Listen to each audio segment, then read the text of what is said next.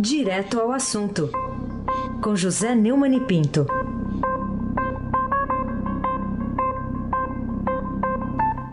Vírgula, eu vou pôr uma vírgula na vinheta. O Indormido. Bom dia, Neumann. Por um bom motivo, né? Por um bom, bom motivo. dia, né? Raíssen Abac, vírgula, o craque. bom dia, Camila Tulinski. Bom dia, Almirante Nelson, direto do, do pedalinho. Tchau, querida. Bom dia, Moacir Evangelista Biasi. Bom dia, família Bonfim. Emanuel, Isadora e Alice. Bom dia, ouvinte da Rádio Eldorado. FM 107.3, Raíssen Abac, o craque. Muito bem. Dai a César o que é de César, que ele fique no gol do Flamengo lá. E o Viseu é que é o guerreiro. E o Viseu. Vamos lá, vamos começar aqui falando da Polícia Federal, que suspeita que o ex-governador de Alagoas, Teutônio Vilela Filho, do PSTB, teria recebido propina superior a 2 milhões de reais da Odebrecht por meio de fraude no processo de concorrência para as obras do Canal do Sertão entre 2009 e 2014. Contrato aí de quase 34 milhões de reais. Então, por que, que você resolveu abrir com essa notícia aqui, o comentário de hoje, Neumann? Na planilha de pagamento de propinas do famoso setor de operações estruturadas empreiteiro, né, um propinoduto, Theo Vilela era identificado pela alcunha de Bobão. Os repasses ao ex-governador, que também foi presidente nacional do PSDB, teriam sido realizados em pelo menos três parcelas. A primeira de um milhão, a segunda de 900, a terceira de 150 mil. Theo Bobão, é, de lascada, é o primeiro alvo da Operação Caribe, deflagrada ontem pela Polícia Federal em parceria com a Procuradoria da República. Agentes federais fizeram buscas na casa do ex-governador e apreenderam computadores, smartphones e documentos. A investigação, segundo a polícia, tem como objetivo de complementar provas colhidas no inquérito policial instaurado para apurar a suposta prática dos crimes de fraude à licitação, desvio de verbas públicas, que é o peculato, né? corrupção, lavagem de dinheiro e organização criminosa. É um passeio pelo Código Penal. Todos relacionados à obra do Canal do Sertão Alagoano, mais especificamente os lotes 3 e 4 visitados pelo governo, governo de Alagoas, pela Secretaria de Infraestrutura, na gestão Theo Vilela. E aqui está o primeiro motivo para chamar a atenção. Quer dizer, um tucano no governo de Alagoas roubando água que iria para o sertanejo. Quer dizer, é, o canal foi é, tudo bem, só que parte da água né, foi desviada para o bolso do, do molhou o bolso, como se diz na gíria. Né? Isso tudo apareceu graças a um delator, um dos 77 delatores da Odebrecht, o Alexandre Bizelo, citou o Theo, Bobão. Segundo ele, ele se reuniu com então, o então secretário de Infraestrutura no governo alagoano, Marco Antônio Feirman, conhecido como Fantasma. Né? Fantasma pegando propina é bom. Também alvo da Operação Caribe em 2014 para ajustar os detalhes dos repasses. Bizelli disse que Theo ficou uns 20 minutos fora da reunião e nessa hora o fantasma não teria abordado sobre dinheiro para a campanha naquele ano. Ainda segundo Bizelli, Fantasma ameaçou tirar o contrato da Odebrecht. Considero essa notícia muito relevante, você perguntou por quê, e eu vou explicar. É, além da questão do Canal do Sertão, ela tem um simbolismo na atual conjuntura brasileira. Em primeiro lugar, até o Bobão, Teotônio Vilela Filho, ou seja, é filho de Teotônio Vilela, um usineiro alagoano, que participou da ditadura de 64, mas que depois é, foi um elemento importante na derrubada dessa ditadura. Ele ganhou grande destaque na imprensa e foi aí que eu o conheci, nos estadores da, os setores da ditadura militar dos anos 60 e 70. Eu conheci, Heisen, na cobertura das greves dos metalúrgicos liderados por Lula lá no ABC, quando ele era senador do PMDB e era uma companhia constante né, do Ulisses Guimarães, que era o presidente do partido, que era presidente, depois seria presidente da Câmara, presidente é, substituto do vice-presidente que assumiu no lugar de Tancredo, etc. O poderosíssimo Ulisses Guimarães no apoio aos grevistas e militantes para impedir que eles fossem vitimados de forma violenta pelos agentes da repressão. Ah, você sabe, Heisen, que a atividade o tornou tão conhecido que o meu querido amigo, que hoje não está mais entre nós, Fernando Brandt e o Milton Nascimento, compuseram obra-prima, uma das músicas mais lindas e comoventes da música brasileira, e que se tornou uma espécie de hino da campanha pelas diretas, né, para presidente. E é, foi inspirada nele. Hoje o nome dele é o nome do Instituto de Ideias do PSDB, Instituto Teotônio Vilela.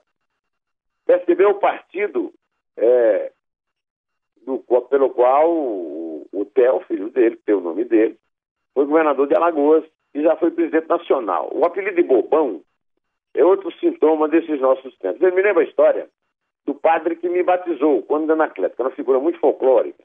Um dia ele estava lendo o, o, o, breviário na cadeira de balanço e a gata da casa dele se aninhou nos pés dele, ele empurrou a gata para longe para poder ler em paz. E a irmã Santana disse: Mas padre, tenha caridade, a gatinha está prenha. Aí ele disse: É, essas coisas ela não é né? Essas coisas ela não é lésbica. Se o Theo é bobão e pegou 2 milhões de propina numa obra de 34 milhões, de um canal para levar água para o sertão do seu estado, imagina o quanto não terão levado e ainda levarão os espertalhões, né? Theo Bobão é o símbolo da bandalheira que tomou conta da administração pública no Brasil, na democracia que resultou da ditadura que o pai dele ajudou a instalar e a derrubar. Isso vem desde a nova República Tancredo Neves e sob o patrocínio do PT e do PMDB avassalou o país. É o símbolo da depravação total que englobou o partido que pretendeu, que fingiu fazer oposição ao petismo corrupto. Aí sem abaque, o craque. Muito bem, você falou de dois personagens importantíssimos, aí o Teutônio Vilela, o pai, e o Tancredo Neves. Vamos, vamos ficar no Tancredo agora, porque falar do sobrinho dele, né? Porque está com a imagem desgastada após denúncias da Lava Jato. O senador Aécio Neves terá participação reduzida na próxima convenção nacional do PSTB, que está marcada para 9 de dezembro. É, será impossível esconder o neto de Tancredo aí da, na, na convenção, Neumann? É, o Mineiro foi afastado da presença do partido em maio. Nem sequer deverá discursar no evento e está tudo combinado, né? Como se fazia em Minas no tempo de Tancredo, para levantar o governador de São Paulo, Geraldo Alckmin, no Comando Nacional da Legenda e automaticamente a candidatura à presidência da República com pretensões a ser o candidato do centro, que se pretende ser o favorito em 2018. A intenção dos tucanos é evitar que a imagem desgastada do senador lá de São João del Rei possa, de alguma forma, ser associada à de Alckmin, pré-candidato à presidência. A transmissão do cargo, por exemplo, vai ficar a cargo do Alberto Goldman, que é vice-presidente mais antigo e presidente interino da, da legenda, depois que o, o, o Aécio é, afastou o Tasso Gereissati, que é quem estava lá, tomando conta do partido. Os aliados do Alckmin querem evitar até mesmo que a S seja fotografada ao lado do governador. O esforço para escondê-lo na convenção equivale ao de tornar invisível um macaco fazendo o maior estrago numa loja de louça. Será que o Rabugento gostou dessa piada, ou Almirante Neto?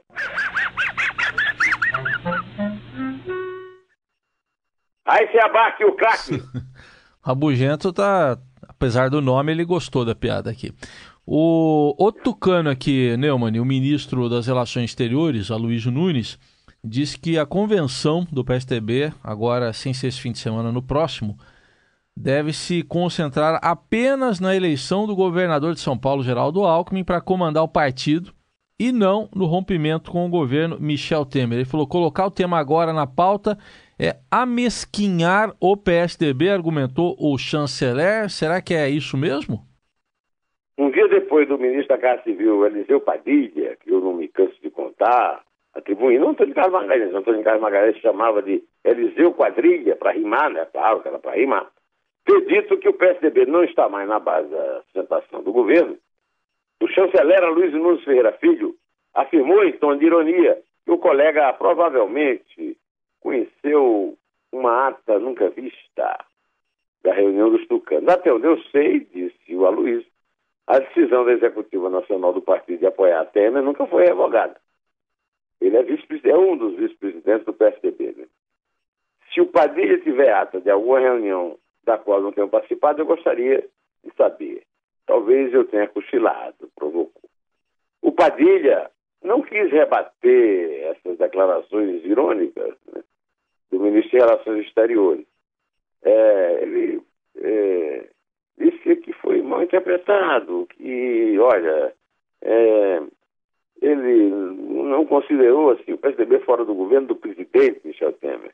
Vou reproduzir o que disse aqui o, o Padilha. Eu penso que o ministro Luiz Nunes é uma das pessoas que mais respeito merece dentro do PSDB e nós devemos acolher as palavras dele como manifestação pessoal de alta respeitabilidade. Ele estava lá na cerimônia lá do Geração da União e, e, saiu com isso. Eu penso que o ministro Luiz Nunes pode vir a ser um ministro na cota pessoal do presidente.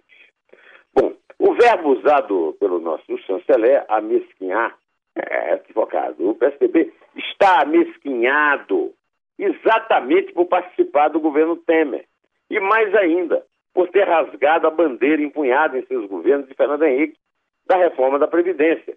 Agora eles estão exigindo que é, se façam mudanças na reforma que vão provocar uma perda de 109 bilhões, segundo notícia do Estadão, né, nas contas públicas. Alguém deveria avisar, Sua Excelência, que o, o Aécio Neves, que era o candidato do partido, perdeu a eleição presidencial de 2014 exatamente para a chapa Dilma e Temer. Temer, do PMDB, foi eleito naquele pleito para ser o substituto eventual de Dilma do PT. E a participação do PMDB foi capital para que os petistas ficassem no Palácio Planalto e continuassem sua obra de dilapidar o patrimônio público que resultou nesta crise moral, política, econômica e financeira que desgraça a vida de mais de 12 milhões de trabalhadores empregados. Desde saiu a notícia com mais uma, uma diminuição do desemprego, uma diminuição é, residual, tá certo? Mais de 12 milhões de trabalhadores têm a vida desgraçada porque estão desempregados e ainda não recuperaram as suas ocupações remuneradas, apesar de todas as mudanças que foram feitas, é preciso reconhecer, pelo vice que assumiu e que nomeou uma competência equipe econômica diferente do núcleo político que é contaminado por suspeitas de corrupção. Inclusive o próprio Luiz é acusado lá na Lava Jato. A Luiz é multimilionário. É, é lá de São José do Rio Preto, o pai dele Luiz Nunes Ferreira, um homem muito rico. E ele foi guerrilheiro, ele foi chefe da segurança pessoal de Carlos Marighella na, na Aliança Libertadora Nacional. E Carlos Marighella, o chefe dele, não estava com ele, ele não estava na, na, na cena do crime lá na Alameda Casa Branca. Foi abatido pelo delegado Fleury, é, nos Jardins de São Paulo, e hoje o, o Aloysio, que sobreviveu a esse, acidente, a esse incidente, até porque ele não estava lá, é encarregado em um setor de altíssima relevância no governo federal, que é a condução da diplomacia brasileira que conquistou o mundo é, sob as ordens do Barão do Rio Branco. No entanto, em vez de se preocupar em manter o Brasil no lugar de importância que deveria ter no panorama planetário, até porque o Brasil uma das, maiores, das dez maiores economias do mundo, apesar da crise, perde-se em picuinhas partidárias e pretende falar em nome de um partido esfacelado, depois de ter sido derrotado em seu próprio território. O Tancredo ensinava para você ocupar uma chefia, uma presidência, você tem que partir bem da sua terra, da sua origem. E ele foi derrotado no território na escolha do candidato para disputar e vencer a eleição para a Prefeitura de São Paulo, João Dória Júnior. É, o Aloysio deveria ficar em seu canto, recuperando a importância da diplomacia brasileira jogada no lixo populista das gestões petistas, em vez de ficar disparando farpas contra um companheiro de governo, pois ele definitivamente não fala em nome do PSDB. O meu, aliás, o PSDB ninguém fala em nome do PSDB, porque o PSDB é fragmentado demais. O mesmo pode se dizer do Padilha. Padilha é um dos acusados pelo ex-procurador-geral da República, Rodrigo Janot, de pertencer ao que o Janot chamava de quadrilhão do PMDB, uma vergonha nacional, com três presos, Eduardo Cunha, o Henriquinho e o Gedel, um em prisão domiciliar, o Rodrigo Loures, cujo nome o Joésio usou aos berros para passar pela guarda do Palácio sem ser revistado com o gravador com o qual gravou a, a conversa dele com o Temer, que continua no Palácio e no poder, ao lado de Moreira Franco e do próprio Eliseu Padilha. Aliás, quem deu autorização para Padilha assumir a chefia do governo no lugar do Temer, e aí definir quem é ou quem não é da cota do presidente do ministério, Heisenberg? Você sabe, Heisenberg? Não sei não como é que é isso. Quer dizer, vai, vai... o partido sai, mas... O cara deu um golpe, né? É, o partido sai, mas fica a cota do presidente. É. E não, e a cota do presidente, quem define é o presidente ou é o Padilha? É, então, tem isso também. Você sabia que agora está para assumir o Marum, está para assumir a Secretaria do Governo, e com ele o Cunha, porque o Marum, eu já disse, é valeu de chama, é criado de quarto do, do, do Cunha. E o, o Maia, que está mandando é, através do Alexandre Baldi, o garoto de ouro do bicheiro Carlinhos Cachoeira, da Goiás, de Wesley, Wesley e os Batista, toda, é, aí se abaque o craque. Ah, outro assunto aqui, Neumann, tem a ver com a Operação Zelotes. O ex-auditor da Receita Federal, Paulo Roberto Cortez, afirmou em delação premiada que o ex-ministro da Fazenda, Guido Mantega, nomeava pessoas ligadas a ele para cargos estratégicos do CARF, que é o Conselho Administrativo de Recursos Fiscais, e, e, o objetivo era beneficiar empresas. A informação foi antecipada na quinta aqui pela Globo News, está aqui também no Estadão. Então quer dizer que a cota do, do PT no escândalo ainda não, não diminuiu, não? Diminuiu, não. A, a delação de Cortez, que também ajudou, é, que também atuou como conselheiro lá do CAF, que tá no, é, é, é, o centro de um escândalo enorme, né? É, embasou a denúncia oferecida pelo Ministério Público Federal contra o ex-ministro Guido Mantega, no dia 8, por corrupção passiva advocacia administrativa tributária e lavagem de dinheiro. Mais um passeio pelo Código Penal. É, subordinado à Fazenda, o CAF é a instância por qual as empresas recorrem contra as multas aplicadas pela Receita. Segundo o delator, conselheiros do órgão receberam propinas para dar votos favoráveis ao perdão de multas das empresas é, indicadas pelo Mantega, e que isso resultou em prejuízos milionários ao erário. O, o, o advogado de Manteiga, o José Roberto Batoque, disse à Globo News que a nomeação dos integrantes do CAF não é um ato meramente discricionário do ministro da Fazenda. É, ou seja, ele não disse nada. É o que você disse, Raíssa. Ainda aparecem fatos novos para mostrar que o PT usou a esplanada dos ministérios como vale-aculto do furto sistemático dos cofres da viúva nas gestões de Lula e Dilma. Isso tem que continuar sendo investigado pela polícia, mesmo que o doutor Fernando Orquelotecajas Segovia não queira. Denunciado pelo, pelo, pelo é, Ministério Público Federal, mesmo que o Janot não esteja mais lá, quem está é o indicado do Gilmar Mendes, ao Temer, que é a Raquel Dodge, mas que tem agido é, de forma, da forma como se deve, e julgado pela Justiça, que continua na primeira instância. É, enquanto isso, nós temos um brilhante artigo do Gabeira, do Estadão, hoje, a respeito desse absurdo que esse Dias Toffoli, que nunca passou nenhum concurso para juiz, se sentar em cima é, é, do, do, processo do foro privilegiado e já é um, vencedor no Supremo por 7 a 1. Quer dizer, o, o no Supremo vale o, o avesso, né? O avesso.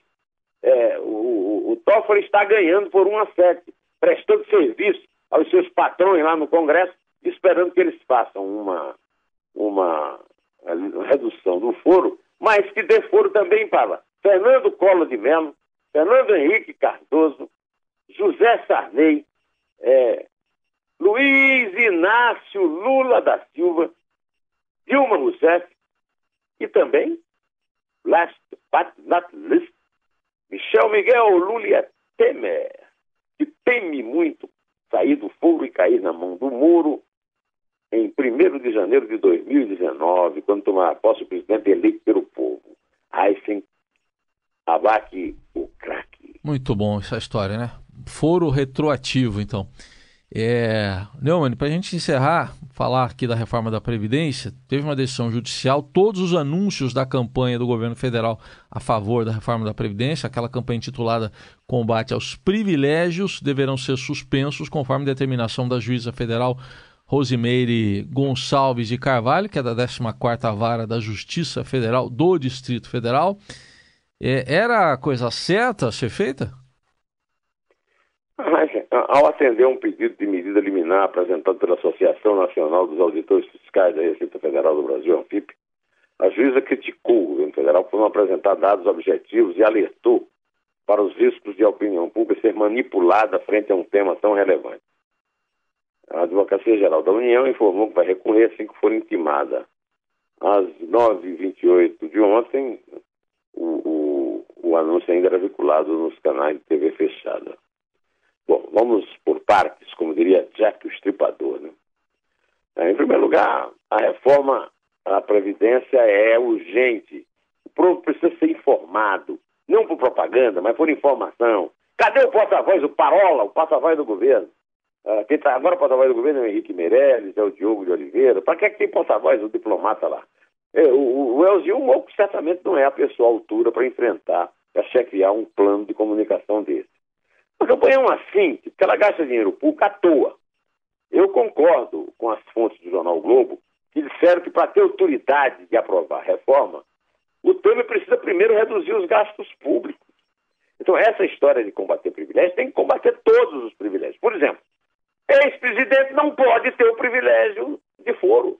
Juiz e promotor não podem ganhar o que eles ganham e só serem punidos quando delinquem é, com aposentadoria paga por nós integral. Então, a, a, a, o Temer tem muito a fazer até tornar palatável qualquer reforma dele. É, a não ser a reforma trabalhista, que realmente é boa, graças não ao Temer, mas ao relator, o deputado Rogério Marinho, do PSDB do Rio Grande do Norte, neto, neto do grande democrata, hoje nós estamos lembrando grandes democratas do passado, neto de Djalma Marinho. Pois então, acontece que o problema da decisão da juíza é que ela fez a coisa certa pelas causas erradas, porque ela aceitou a denúncia dos partidos de esquerda que querem continuar garantindo os privilégios dos marajás e afundando as costas públicas no pântano. É, então, não, a, a, a juíza é absurda, estúpida, quando dá uma sentença é, que diz que o povo não pode ser informado, quer dizer, não pode ser é, é manipulado, o povo só pode ser manipulado pelas associações de auditores fiscais, juízes, promotores e outros servidores públicos que se encaixam na, na, na categoria dos marajás? Pois então, é, em homenagem a um Brasil que não existe mais, um Brasil romântico, eu vou pedir que o meu amigo o almirante Nelson Volter, feliz da vida, com o pênalti que o César defendeu, com a aposentadoria precoce, aliás, precoce não, tardia, de Alex Roberto, e agora eu, o, eu, eu peço para não usar, já vejo gente usando nas redes sociais, é. o Muralha, como apelido do César, pelo Sim. amor de Deus. Para com isso. Não dá sorte ao Flamengo. O... E o Guerreiro Viseu, ah. pelo amor de Deus, fez gol de Fernandinho ontem, rapaz. Você viu? Você o Flamengo viu? não tem mais. O Fernandinho devolveu ao Grêmio, porque não, não tinha dinheiro para pagar mais tempo para trazer o Giovanni, ah. que nem joga, nem jogar joga. Mas o homem fez um gol igual ao do Fernandinho. Eu vi. Você sabe que o, é, então. o Muralha assistiu de camarote, né? Muralha assistiu de camarote. É. Eu, eu espero que ele seja dispensado e que tenha que pagar. É, o Flamengo ainda deve uma grana aí, né? Ele então receba e tenha que pagar para poder assistir jogo em estádio, né? Uhum. Mas então eu, tô, eu, eu, citei na primeira resposta, na resposta sobre o Theo Bobão, mas que apelido, hein? É, a, o clássico da música brasileira, a belíssima Coração de Estudante, de Milton Nascimento e Fernando Branco.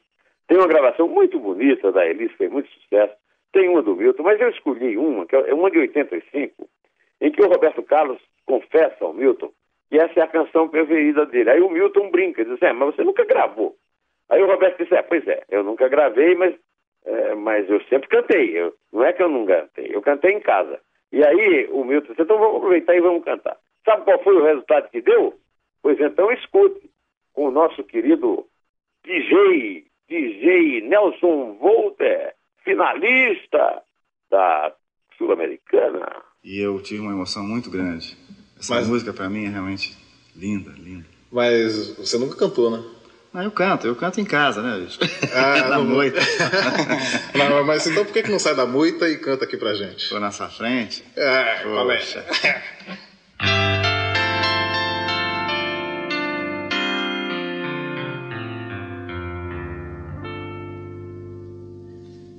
Quero falar de uma coisa. Adivinha onde ela anda? Deve estar dentro do peito. Ou caminha pelo ar. Pode estar aqui do lado, bem mais perto que pensamos. A folha da juventude. É o nome certo desse amor. já podaram seus momentos, desviaram seu destino, seu sorriso de menino. Quantas vezes se esconder, mas renova-se a esperança. Nova aurora. Quer contar? Eu tinha vontade de tocar inteiro isso aqui. É música É. Essa música é linda demais, cara. É Meu muito amigo- demais. Meu amigo Fernando Branco é um gênio. É demais. A letra é uma coisa fantástica. Mas vamos cantar, vamos contar e depois o, o, E- o, eu vou- o deixa tocar. Eu vou dar uma sugestão aqui é, de três aqui pelo seguinte: dois gols do Viseu e uma defesa de pênalti do, Isso. do César. É, maravilha. Pode Aceito a ser? sugestão. Comece. Ah, Comece def- a contar. defesa de pênalti é o gol do goleiro. Isso. Então vamos lá. É três, É dois. é um. Em pé. E há que se cuidar do broto,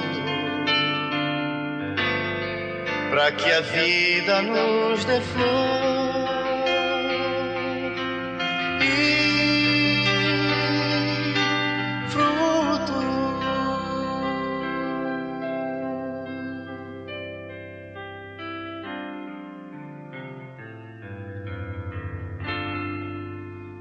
Coração de estudante. Há que se cuidar da vida. Há que se cuidar do mundo.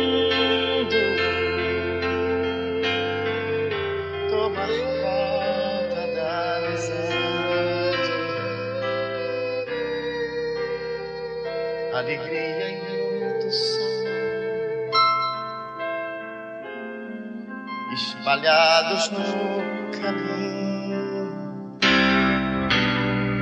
Verdes, planta e sentimento. Folhas, coração. Juventude e fé.